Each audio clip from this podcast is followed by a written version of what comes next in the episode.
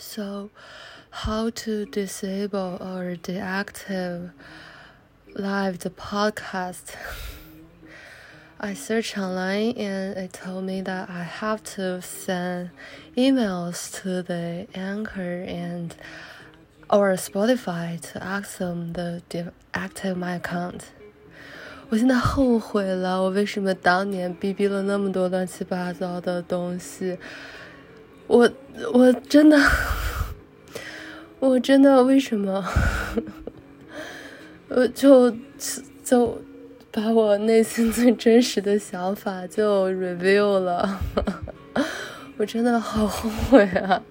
哪里有卖后悔药？怎么 deactivate account？但是我又不舍得去 delete 他们，因为他们都是我那一刻最真实的想法。